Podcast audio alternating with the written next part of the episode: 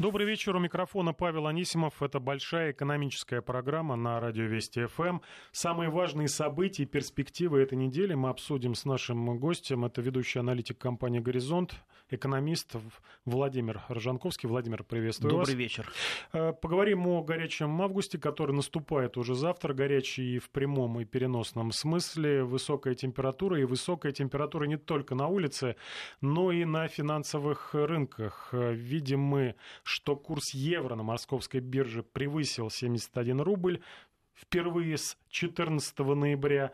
Доллар закрепился выше 60 рублей и продолжает расти.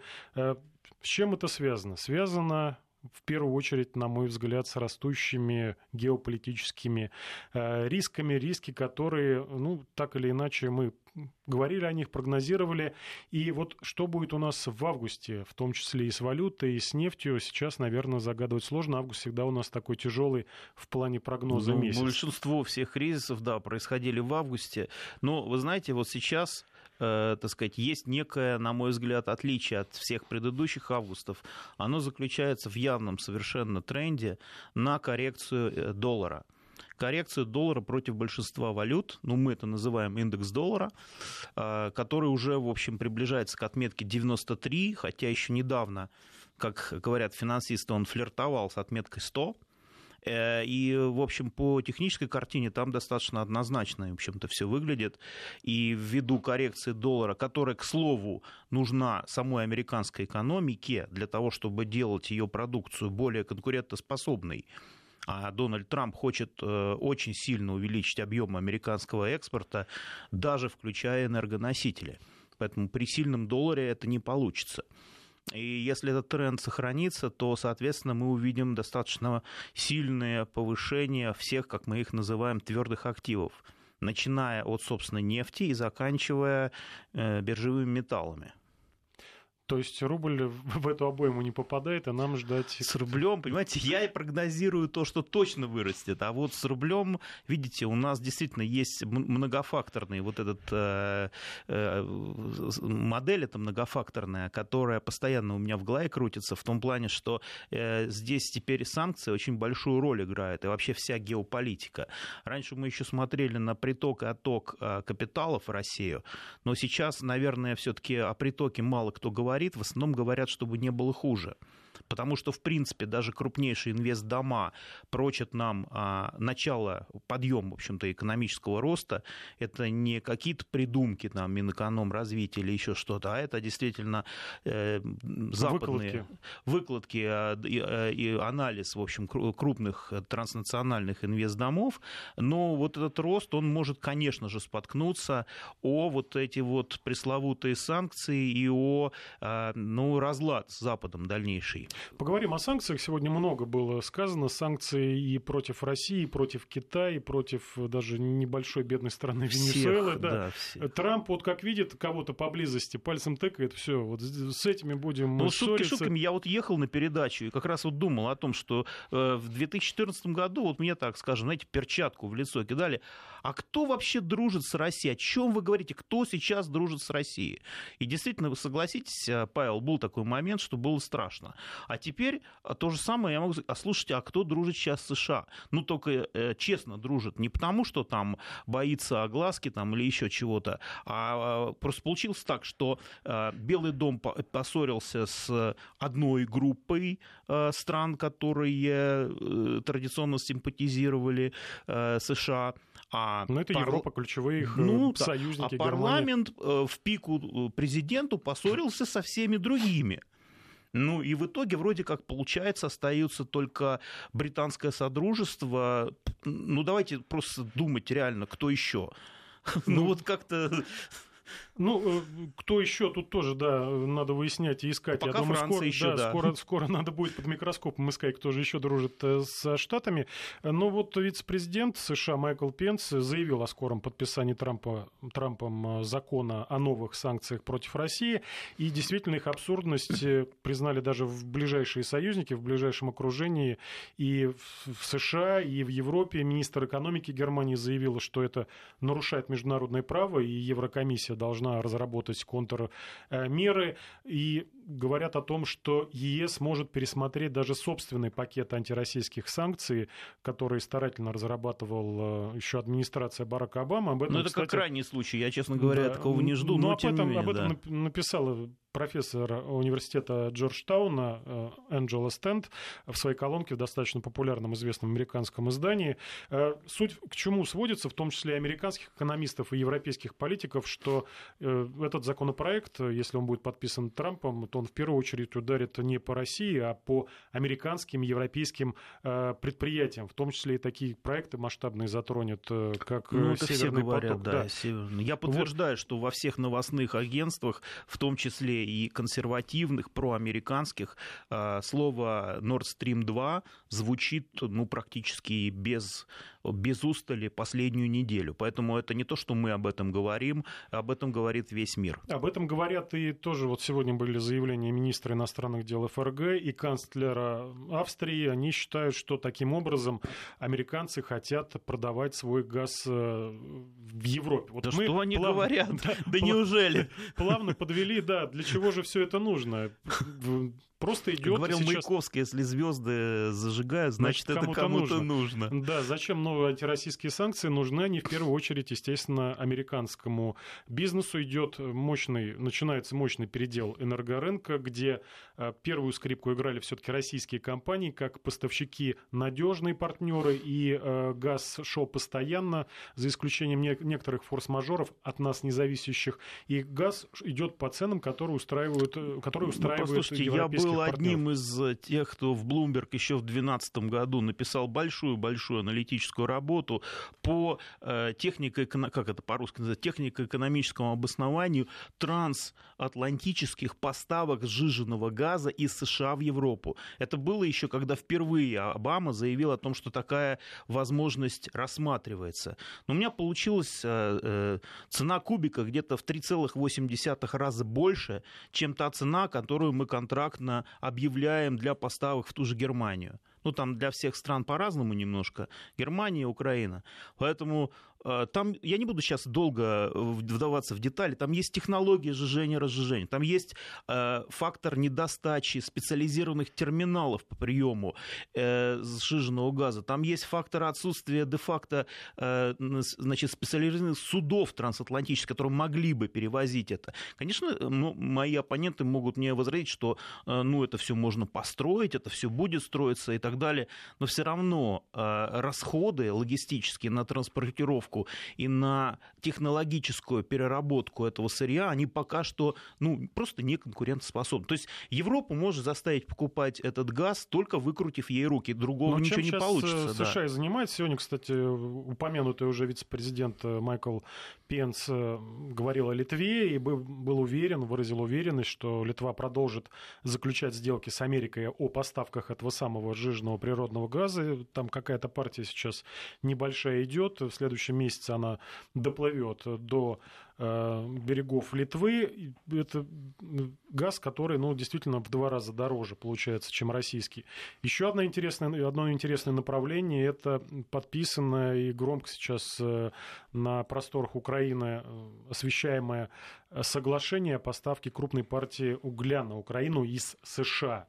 Ну, из 700... ЮАР поставляли, ну, почему бы из США 700 тысяч тонн, и цена первой партии составит 113 долларов за тонну. Ну, Я посмотрел, сейчас э, средняя цена за тонну угля на мировом рынке около э, 80 долларов. То есть, по сути, США навязывают уголь почти в полтора раза дороже, чем можно ну, его Там купить. же даже на... была фраза о том, что за счет этого американцы будут создавать новые рабочие места. Ну, ну да, вот это... к этим заявлениям, да, и шагам американских политиков и бизнесменов, вот можно начинать, вот эти все заявления, можно начинать словами «сниму порчу дорого», «сниму там зависимость ну, да. от российского газа». Э, да, это будет мне у кажется, вас свободный что, знаете, либеральный рынок, но если за это придется шут, заплатить. Шутками, мне кажется, что все это идет накануне голосования по очередному повышению потолка госдолга, и если раньше это голосование шло трудно при Обаме, то я просто себе не представляю, как оно будет идти идти при Дональде Трампе. При таком уровне антагонизма, который сейчас образовался между парламентом и Белым домом, я вообще не знаю, как будет это, этот закон. Может быть, это вот психоз, он навивается вот чисто такими вещами, о которых мы, может быть, даже и не знаем. А, но, тем не менее, они присутствуют и они очень болезненно э, бьют вот именно по расположению духа, по равновесию законодателей, почему они и делают такие разные, э, знаете, ну просто, ну это по-другому действительно не назовешь. Тут и Россия попала по санкции, и Китай уже теперь готовит к нему санкции, еще что-то, и еще что-то, и действительно даже у непредвзятого человека создается невольное ощущение того, что происходит как, как какой-то такой вот невротический синдром, который означает, что что-то там очень-очень плохо. И начинаешь думать, что именно может быть очень плохо. И вот приходишь к выводу, что в частности вот это. А, меня удивляет, почему на фоне недовольства, нарастающего недовольства э, новым пакетом антироссийских санкций со стороны европейских политиков э, молчит э, Великобритания. Вот одну, одну, одна, одну, только, одну цитату увидел министра иностранных дел Джонсона о том, что ну, факт, он подтвердил, что этого. новые санкции Трампа, они более жесткие, Там... чем были санкции Обамы. Все. Да, послушайте, Почему... вот на самом деле, если смотреть американское телевидение, да, то там, в общем, Россия практически каждые три минуты в любом контексте, в любом склонении, спряжении, и тут же переключаешь, например, на BBC World News, и вообще как бы нету России ну, как раньше было. Ее не было, но и нету. А переводишь какой-нибудь на France 24, э, ну, ну тоже, в общем, как-то... Без фанатизма. То есть это, э, да, это, это тема сугубо американская получается, и она остается американской, вряд ли она будет поддержана мировыми СМИ. А что касается Британии, то действительно у них свои проблемы. Все-таки Брекзит это очень серьезная вещь, которая наверняка забирает львиную долю времени у парламентариев. И она просто не оставляет им времени для того, чтобы думать о чем-то еще, кого-то поддерживать или с кем-то спорить. А, ну, я, я вот так для себя эту ситуацию воспринимаю, потому что мои знакомые, друзья, которые там живут в Британии, с которыми мы общаемся через социальные сети и так далее, по их настроению я понимаю, что их очень сильно заботит вся эта ситуация с Брекзитом. И им просто, они не могут в открытую сказать, что нам, извините, не до вас, но они вот таким вот э, Э, как бы сказать, а ситуация с новыми антироссийскими санкциями как-то беспокоит? Ведь много там российских денег. Ну, в общем, да. Но в основном, понимаете, Британия это некий такой харбор, где российские деньги скорее в виде инвестиций в какие-то бизнесы, в недвижимость. Если, например, российские деньги в Германии, это в первую очередь энергетика, это в первую очередь э, металлургия и там сырьевой сектор, то в Британии в меньшей, конечно, степени. В Британии российские деньги это все-таки, скорее всего, инвестиции. И в этом смысле санкции как-то их мало затронут, потому что, э, как правило, они заходят уже из британских компаний, э, которые дальше просто никто раскапывать не будет. Ну или, по крайней мере, британцы надеются, что не будут раскапывать. Потому что, например, а, немцев копали по полной, как мы знаем, в таких вещах еще в 2010-2011 году. Э, ну, вот как-то так. Есть некий пакт дружеского участия взаимного между Вашингтоном и Лондоном. Пока он не нарушается, я думаю, что это хорошо на самом деле для Британии. Потому что если бы сейчас еще и прессинг со стороны Вашингтона шел на фоне вот этих сложных процессов, которые там сейчас идут, я просто не представляю себе, как все это они бы выдержали. Ну, на этой неделе еще такое достаточно интересное и громкое может случиться мероприятие. Я уже перехожу к теме э, санкций США против Китая. Э, по информации издания «Политика», Белый дом, э, недовольный ситуацией вокруг э, Северной Кореи, готовит ограничения в сфере торговли. То есть команда Трампа взяла, взялась за разработку санкций против Китая. Они коснутся в том числе и каких-то не только ограничений в торговле, но и других экономических мер воздействия. В частности, это могут быть какие-то квоты, тарифы повышенные. В том числе... Это часть программы Трампа. Видите, он все время э, пытается реабилитироваться. Каждый раз, когда он такие вещи делает, э, и кто-то пытается с ним спорить, он говорит, ну, это в рамках моих обещаний. То, что мы обещали, то мы и делаем. Вы же голосовали за это? Вы же голосовали за то, чтобы мы, так сказать, пододвинули Китай, что Китай, как он там выражался, изнасиловал Америку. Там ну, была такая фраза, да, у него. А, и, И, но дело в том, что есть месседж еще со стороны парламента, а он совершенно не касается Китая экономического, он касается, касается Китая политического, потому что они пытаются использовать Китай как торпеду э, в переговорах с Северной Кореей. И здесь получается действительно палка о двух концах. С одной стороны, если на Китай надавить и объявить санкции, то каким образом он будет лояльным переговорщиком а, в пользу США с Северной Кореей? Поэтому здесь явно происходит а, несогласованность. Я еще одно, кстати, подтверждение того, что, скорее всего, там действительно есть какие-то такие экстраординарные психозные процессы, которые не позволяют соединить вот этот пазл воедино и выработать какую-то общую программу совместных действий. Видите, э, парламент пытается действовать в пику президента, президент, э, чувствуя, так сказать, свою беспомощность, пытается э, по остаточному принципу действовать в каких-то направлениях, в тех, которым парламенту, например, не интересно. И парламент, в свою очередь, пытается в пику президенту, поскольку считается, что президент, ну, там, ставленник Кремля, да, там, как-то, значит, соответственно, нужно в первую очередь вот его взять на, на испуг, вот, а если ты не подпишешь эти санкции, значит, таки ты агент Кремля. А, ну, то есть вот эта вот ситуация, она... Хотел, кстати говоря, на самом деле, по, вот по поводу изгнания дипломатов э, из э, Вашингтона и теперь уже из Москвы, вот пару слов, если есть у нас время, потому что эта тема лично мне, она очень, как человек, который достаточно долгое время жил в Штатах, я прекрасно понимаю, что люди здесь уже прижились, и у них здесь э, дети ходят в российские школы дипломатические, да и вообще, ну, как приехали американцы, они хотят жить в России, я их понимаю прекрасно, и тут вдруг им нужно уезжать уезжать в Штаты. Но у меня есть некий такой проект, как можно этих людей трудоустроить здесь. У нас есть э, так называемая программа... Ну или так, да. Но есть на самом деле очень серьезная проблема. Это э, э, Foreign Account Tax Compliance Act. Это касается налога, налогов, которые обязаны американцы платить в американскую казну вне зависимости от того, где они работают. И в 2012 году российские банки обязали в рамках этой программы отчитываться, если к ним придет американец и будет пытаться открывать в России аккаунт. При этом а, нигде не были даны никакие инструкции, каким образом э, действовать, каким образом проверять, э, что за человек пришел, только ли что у него фамилия Смит, и поэтому он американец.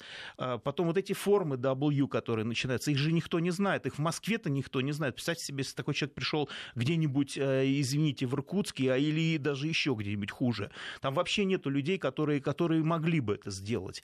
И те, кто э, ну, предлагали там, всем центробанкам, в том числе Банку России, э, принять э, эти правила игры, они совершенно не представляли себе, что кроме Америки есть еще какие-то другие государства, которые совершенно не обязаны знать американское налоговое законодательство. И эта программа, она сейчас выглядит как ну, просто комичный какой-то вот образец. И если эти люди могли бы быть задействованы в банках, будучи спонсированы Минфином США, поскольку это его интересы, Минфина, для того, чтобы программа а, осуществлялась, и если бы они могли бы быть, а, ну, предложена им какая-то работа за счет Минфина США в российских банках, вот чтобы они там сами смотрели, кто там и гражданин, кто не и гражданин, они сами знают, они эти формы заполняют. В конце концов, возможно, а, получилось бы даже некий такой культурный обмен в финансовой среде, который бы, может, в конце концов пришел бы на пользу. Но в том виде, в котором ФАТКА сейчас существует в российских банках, и, и учитывая тот уровень взаимоотношений, теплых в кавычках, который у нас сформировался, а, она, конечно, не имеет права на жизнь. Возвращаясь э, к американо-китайским возможным э, сложным отношениям э, санкциям и контрсанкциям. Э, чем может ответить Китай, поскольку экономики настолько взаимозависимы? Я вот не знаю другие экономики мировые, такие большие, там, из первой десятки, чтобы они друг на друга были так завязаны. А в случае, если президент США объявляет, что мы вот, вот, вот это, вот это, вот это, да еще там ограничим э, не только движение товаров, но и на финансовом рынке какую-то там подножку подставим, э, чем может ответить Китай, чем это все может закончиться глобально, рикошетом ударив по многим? Многим? Ну, многие экономисты нейтральные, они уже давно говорят, что они вообще-то ожидали альянса Китая и России еще где-то эдак году в 2010 а сейчас у нас уже 2017, и полноценного этого альянса нет, ну, только в военной сфере, насколько я могу судить, по крайней мере, вот в моей отрасли, в экономике, э, так, э, такого сильного присутствия китайского капитала здесь, по крайней мере, в Москве, я пока не чувствую. И поэтому, ну, в общем, э, эти экономисты говорят о том, что Китай бросает Россию и Китай в объятия друг друга. И эта фраза, ну, она может быть уже немножко заезженная, ввиду того, что не все так гладко произошло, как там они говорили еще лет семь назад. Но, тем не менее, действительно, жесткие санкции против Китая. Китай э, тоже, понимаете, он, у него предел толерантности, конечно, гораздо выше, чем у России, потому что им есть что терять. В конце концов, э, у нас там 100, по-моему, 8 что-то миллиардов э, долларов размещены в американские долговые обязательства, а у Китая несколько триллионов. И, соответственно, вот этот момент, хотя они снижают уже на протяжении двух с половиной лет объем инвестированных средств в американские казначейские облигации, тем не менее, они действительно очень сильно друг от друга зависят. Я имею в виду Китай от США и наоборот. И поэтому, э, скорее всего, а, будет длительный процесс утряски, согласовывания, урезонивания. Но вот я, например, вижу, что оно урезонивание это, в общем, не работает э, иногда. И если в той ситуации тоже так же пойдет все дело, то чем черт не шутит, возможно, некое объединение с Россией, вот э, возникновение этой трансазиатско-европейской валюты единой, уж как нам ее назовут, я не знаю, Алтын, не Алтын, не знаю. Но смысл в том, что идет все к этому делу, потому что Китай еще в 2010 году достаточно успешно организовал э, свою программу по э, конвертируемости юаня в пределах стран Юго-Восточной Азии, и она работает до сих пор. Фактически все торговые операции могут реализовываться как в долларах, так и в юанях между странами, которые вот между этими тиграми, так называемыми азиатскими. И если эта программа пойдет дальше на Запад, ну, я, я считаю, что теоретически э, возникновение вот такого единого финансового пространства, оно возможно. Его сейчас сдерживает нежелание, там, ленность некая и э, надежда на то, что все-таки американцы, ну, как бы они пойдут в колею, почувствуют э, в себе какие-то силы продолжать это, потому что рушить, конечно, уже никому ничего не хочется, слишком много было разрушено. Но если этого не происходит, ну, значит, приходится народам как-то, ну, дальше жить без этого. Ну, как, что делать? А может ли Китай в ВТО обратиться, если будут какие-то заградительные пошлины? Знаете, я небольшой э, оптимист в отношении возможности ВТО. Там многие, я знаю, там а, бронятся в без ООН, кто-то там говорит о неэффективности ОПЕК, а, нефтяной картели. Мне кажется, что ВТО как организация, она, к сожалению, ну, преждевременно испустила дух в том виде, в котором сейчас происходят международные экономические взаимодействия. Я просто боюсь, что ВТО потребуется несколько лет для реабилитации. Прервемся сейчас на новости. Напомню, у нас в гостях экономист Владимир Рожанковский. Не переключайтесь, дальше пойдем уже по российским новостям.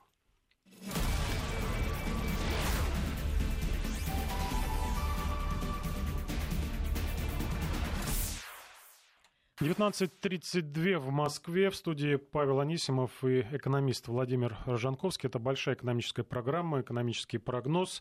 Э, делаем ставки, что же на этой неделе выстрелит и ударит, э, может быть, со знаком плюс, а может быть и э, со знаком главное, минус. Главное, чтобы не тромбом. По... Да, да, главное, чтобы не тромбом по нашим по нашим, как это Кудрин говорил, кровеносная система банки, да, когда у нас банки это, это кризис, говорил, да. да, Дмитрий Анатольевич, что Или Дмитрий Анатольевич. банки это кровеносные, ну, ну это так и есть на самом ну, деле. Ну сейчас, слава богу, много разжижающего наши банки приняли, и все там Да, аспирин есть, присутствует в большом количестве в а системе. В продолжении новости, которая прозвучала несколько минут назад, о том, что оперная певица госпожа Нетребко опровергла свои доходы, правда, не уточнила, Ой, в какую сторону.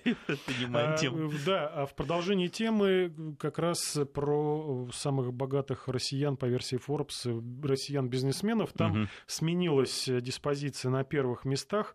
Так вот, самым богатым человеком России, опять же, поясню, да, по версии журнала Forbes, стал Алексей Мордашов, владелец Северстали, обошел э, Леонида Михельсона в рейтинге Forbes Real Time.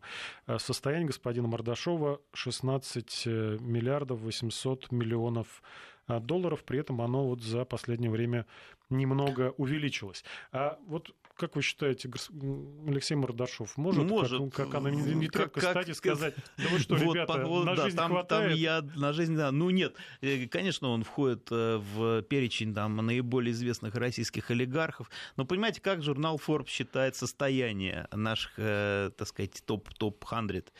Собственно говоря, там же не считается, сколько у них на счету, правильно? Да и вряд ли им кто-то это сообщит. Они просто смотрят суммарную суммарный объем а, значит, акций, которые находятся под их управлением, они смотрят рыночную капитализацию этих акций, они забывают э, вычесть э, или там прибавить чистый долг, как это положено по правилам инвестиционного анализа, и вот выкатывают эту суммарную капитализацию, ага, он владеет там 7% предприятия X, прибавили, там 10% предприятия Y, прибавили, и, соответственно, понимаете, а конъюнктура очень сильно пляшет сейчас. Вот действительно, э, природный газ недавно еще был в таком хорошем восходящем тренде, а сейчас он э, практически даже э, не, не, не может успеть за нефтью, и поэтому там предприятия газовые сейчас в не очень хорошем состоянии находятся. Да это мы даже видим по котировкам «Газпром», который, в общем, пока что не показывает того, на что рассчитывали инвесторы. А в то же самое время вот металлы, например, у них сейчас неплохая конъюнктура возникла, и, соответственно, некоторые предприятия, которыми он является мажоритарным акционером, они увеличивают свою капитализацию, соответственно, вот это некое виртуальное богатство, которое, как говорят, нельзя кэшить, оно вот таким вот образом растет вне зависимости от воли э, своей своих э, владельцев. А вообще почетно быть на вершине Forbes? Либо деньги любят, это вы спросите... любят тишину, но на ваш взгляд. Я не знаю, мне бы казалось в большей степени комично, не знаю. И, именно учитывая тот факт, что э, эти вещи абсолютно непредсказуемые, исходя из вышеуказанного, из-за того, что рыночная конъюнктура, она стала абсолютно непредсказуемой. Ну, если рейтинги составляют, то значит кому-то, кому это нужно. это нужно да. А, перейдем к другой теме. Наверняка и господин Мордашов, и господин Михельсон э, пользуются сотовой связью. Так вот, сегодня ФАС открыла дело в отношении большой четверки операторов. Э, об этом сообщил представитель ФАС, зам руководителя ведомства Анатолий Голомолзин. Э, ну, формулировка, по-разному ее трактовали сегодня информагентство. Кто-то сказал, что вот все уже, дело открыто, уже сейчас вот соберут документы и, значит, оштрафуют. Э, кто-то оттрактовал слова господина Голомолзина по-другому, что еще посмотрим мы. Э, было две недели на то, чтобы ну, вокруг все это роуминга, да, цен на роуминг э, слишком они завышены, по мнению регулятора, и монопольно высокие у нас цены считает ФАС, и дал две недели, вот две недели стекли сегодня на то, чтобы Э, цены эти, слово роуминг, понятие роуминг и как термин, и как экономический феномен его убрать э, внутрисетевой, и э, дальше национальный роуминг отменить там чуть ли не... Ну, там можно, конечно, взаимозачет делать. Должны все, большая четверка, просто договориться друг с ну, другом. Ну, я про что хотел спросить вас, а большая четверка уже ответила. Во-первых, говорит, нам две недели мало, во-вторых, ну, некоторые их представители, например, в Теле2, говорят, мы свои тарифы посмотрели, посчитали, подвергли их тщательному анализу и установили их экономическую обоснованность. То есть ну, вот... Ну, там было единственное, к чему можно придраться, это то, что действительно э, роуминг, э, тарифы по роумингу существенно отличались в зависимости от суммы, которую абонент тратит э, ежемесячно. Таким образом, компания стимулировала абонента тратить больше. Я не считаю это э, каким-то преступлением а, монопольного характера или еще чем-то. У каждой компании имеет право стимулировать чем-то. А, каждая компания заинтересована в росте продаж, и это и есть суть, как говорится, современной рыночной экономики. Э, как-то э, пытаться их за, за это наказывать, мне кажется, не совсем правильно. Другое дело, что они должны были, наверное, разъяснить это по-хорошему, что роуминг стоит там ну, в тарифах, там, если вы тратите, предположим, там, 1000 рублей столько-то, а если вы тратите всего 200, то, соответственно, если вы выезжаете в пределах России в другой город, будьте готовы к тому, что ваши тарифы существенно вырастут.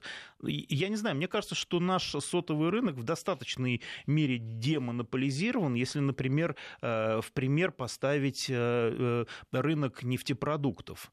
Там, э, мне кажется, больше все-таки. Если даже смотреть сравнительный анализ сделать по стоимости литра бензина и, например, минуты сотовой связи между Россией и другими государствами Европы, США, то мне кажется, что у нас бензин в большей мере переоценен, нежели тарифы сотовых операторов. Но мы вспомним э, тоже дела, громкие дела Федеральной антимонопольной службы по поводу сговора, сговора именно на нефтяном рынке. Ну вот... Э, было несколько волн, и Первая волна, по-моему, вообще ничем не закончилась. Вторая волна, там были выписаны штрафы, но они в 10 раз сократились, компании выплатили.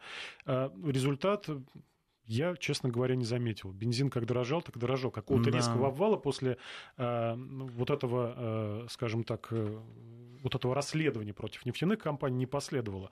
Не случится ли то же самое сейчас и с сотовыми операторами? Они докажут, что у нас все чисто, все честно. Вы рассчитывали на снижение цен в роуминге. Ну, Ваши оправдания не ожидаются. Ну, видите ли, у нас сотовые операции, операторы в большей мере частные компании, нежели нефтяные. А, хотя и среди нефтяных есть одна в высшей мере частная компания.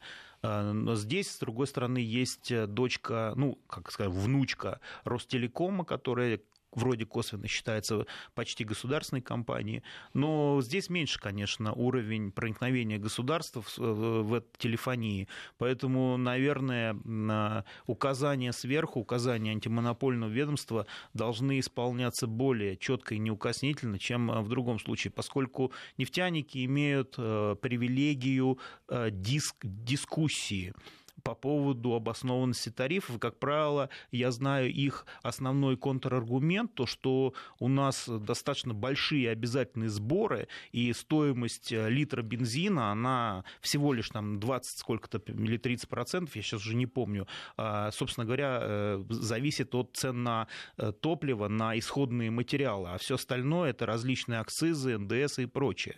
И поэтому они могут позволить себе такую дискуссию, то есть пригласить министра энергетики и в присутствии министра энергетики начать отстаивать Показать свою точку зрения. диаграмму, да, что 60% забирает государство. Государство, да. А сотовые операторы, я боюсь, у них нет такой привилегии министра связи пригласить и в присутствии министра связи доказать э, свою состоятельность и свои чистые намерения. Ну, это мое мнение, я могу ошибаться, и дай бог, если бы я ошибался. Ну, а насколько мы больше платим, ну, если соотносить, да, наши зарплаты и тарифы, вот, может быть, с Европой, со Штатами у вас Мне есть ближе Штат... Я в Британии уже достаточно давно был, тогда совсем все по-другому было, и сотовые телефоны были тогда в меньше больше доступны. размером.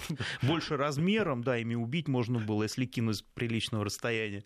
А в Штатах, да, вот я могу сказать, что тарифные планы, более или менее такие вот начальные, они где-то от 30 долларов в месяц идут. При том да, там обычно какой-то объем интернета все равно заложен, там есть какие-то детские планы, но я даже о них не знаю, которые без интернета. В основном это стандартный план, при том, что они все почти что одинаковые, потому что э, люди пользуются интернетом, просто они не могут себе представить, что вы открыли интернет, браузер, и он не работает, потому что у вас в тарифном плане нету интернета-то. Я вот такого не видел. Но они начинаются от 30 долларов в месяц, насколько я знаю. Пусть меня кто-то поправит. Но 30 долларов, соответственно, если мы на 6 умножаем, называем, это получается 1800. 1800 рублей в месяц, это приличный планчик такой. У нас планы и по 300 рублей в месяц есть. 300 э, рублей это что получается? Это получается 5 долларов 5 в месяц. Долларов, да. ну, таких планов точно нигде нету, ни в Европе, ни в США. Но там и покрытие больше, и 5G уже вовсю ну, тестируется. Ну, 5G, может быть, и не будет. Может быть, будет какой-то медленный интернет на, на в, там, тарифах от там, 30 долларов. И если ты хочешь э, сверхскоростной интернет, чтобы он у тебя летал так, как дома на, э, на, на сетке высокоскоростной, тогда, ну, наверное, долларов 100 придется выложить. Ну, вот как-то так.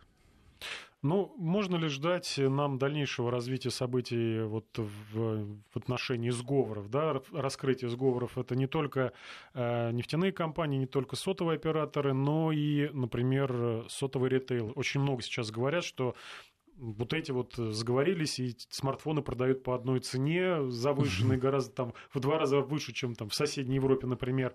Э, либо фармацевтический рынок сейчас очень пристальное внимание со стороны государства вот к этому сегменту тоже. Там, наверное, будет что-то такое глобальное вскрываться. На ваш взгляд, с чем связана такая активность э, федеральной антимонопольной службы? Ну, связано с э, бюджетом, с... Вы знаете, у нас, наверное, нету как таковых по факту проблем с бюджетом. Дефицит бюджета невысокий у России по сравнению с...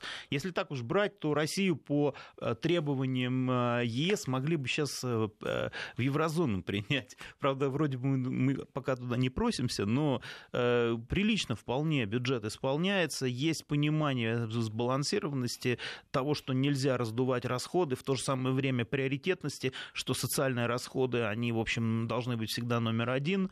Э, и вот в этом смысле, конечно, ну, то есть э, э, нельзя, нельзя говорить, что мы сильно отличаемся от того, как это происходит в других странах. Мы сейчас входим на новости. Напомню, у нас в гостях экономист Владимир Рожанковский. Не переключайтесь.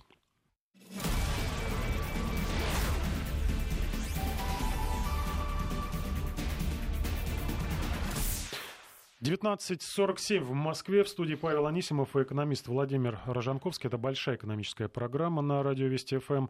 Э, заключительная часть у нас мы решили посвятить, а вот э, что же, куда податься э, тем, у кого есть в кармане какие-то купюры, причем их не так много, как у лидеров из рейтинга Forbes, но есть желание заработать.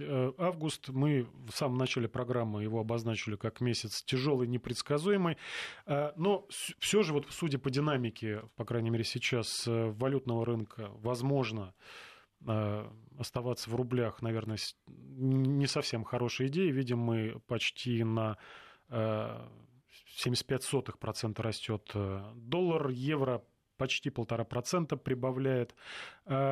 Куда стоит ли вообще дергаться? Либо не стоит. Ну, Павел, мне кажется, что сегодняшний день он не показателен. Не да? Мы смотрим, да, что рубль прилично ушел выше 60, но это реакция, на мой взгляд, я пытался какие-то другие факторы учесть, которые могли бы привести к столь значительному падению рубля, но я не нашел ничего, кроме как э, версии о том, что это э, тлетворное действие вот этих самых санкций и ответные санкции э, Москвы на высылку американских ну, плюс дипломатов. У нас налоговый период закончился. А, ну, в этом смысле, ну, может быть. Но хотя, ну, ну, ну так сильно он уже не кончается, прям что со вчерашнего дня раз, и сегодняшний дня вдруг все стали покупать валюту.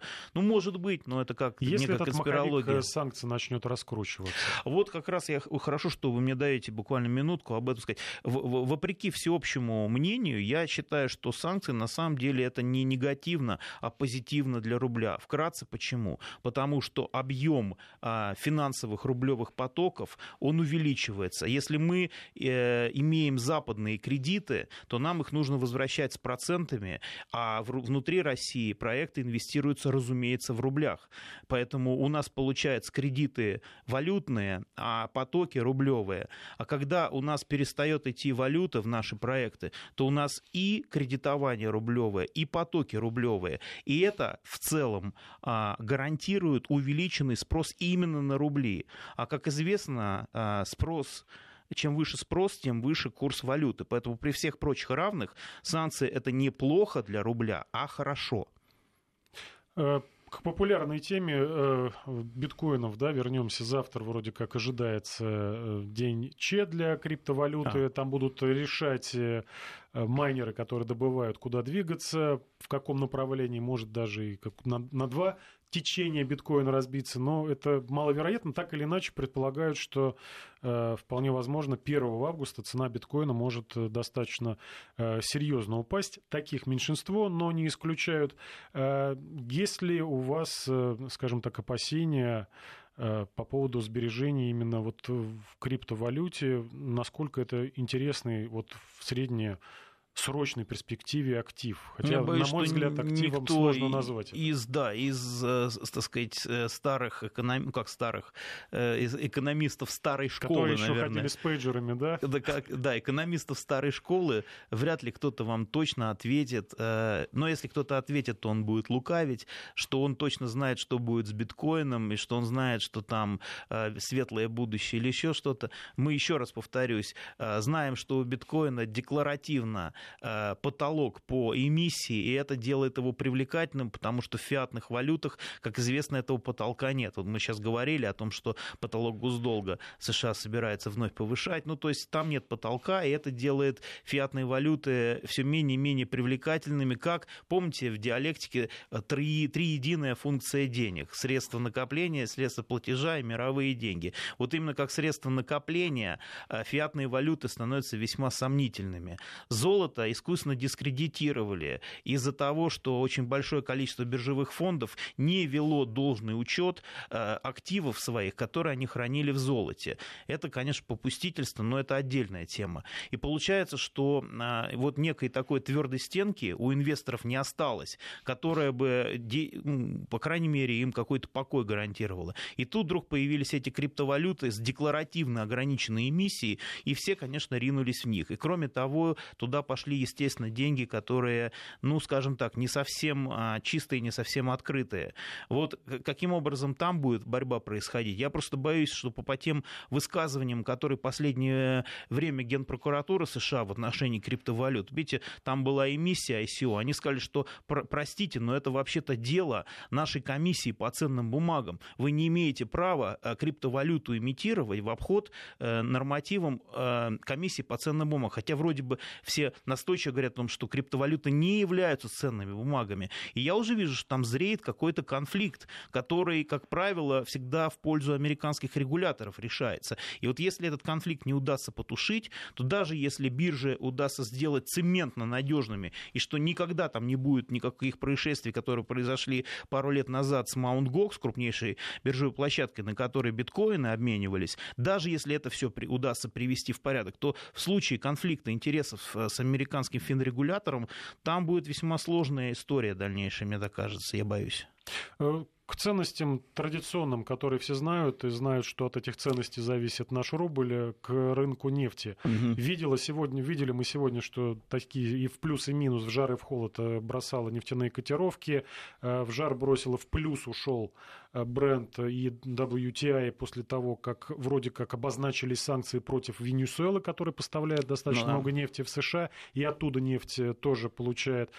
Потом вроде все успокоилось, сейчас в минусе пошли, потому что в минус пошли, потому что восстанавливаются э, поставки из Ливии. Из-за этого добыча нефти ОПЕК подскочила до пика 2017 э, года. Э, вот на этом рынке у нас будет август какой? Он более-менее спокойный, либо будет рвать и метать его? Ну, август второй по популярности, напряженности, напряженности до месяца у трейдеров после мая.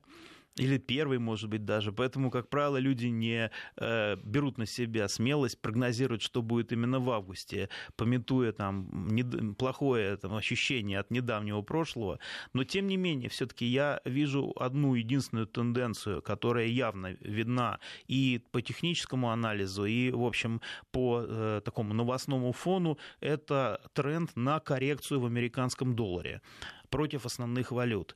А, она обусловлена тем, что американский доллар был очень сильно перекуплен в последние годы. Это было связано и с бегством в качество, и с разными другими аспектами. Но смысл в том, что при таком сильном долларе программа Дональда Трампа по увеличению экспорта американской продукции, она нереализуема. Поэтому, естественно, в первую очередь, даже если Америка хочет каким-то образом конкурировать на европейском а, рынке энергоносителей, нужно ослаблять доллар. Нужно его на 10, на 20, а может даже и на 30% ослаблять. Это очень такие амбициозные планы, но, по-моему, месседж этот все услышали, и игроки перестали играться на укрепление доллара. Сейчас идет тренд на ослабление, соответственно, это благоприятно для всех твердых активов, о чем я сказал в самом начале программы нашей.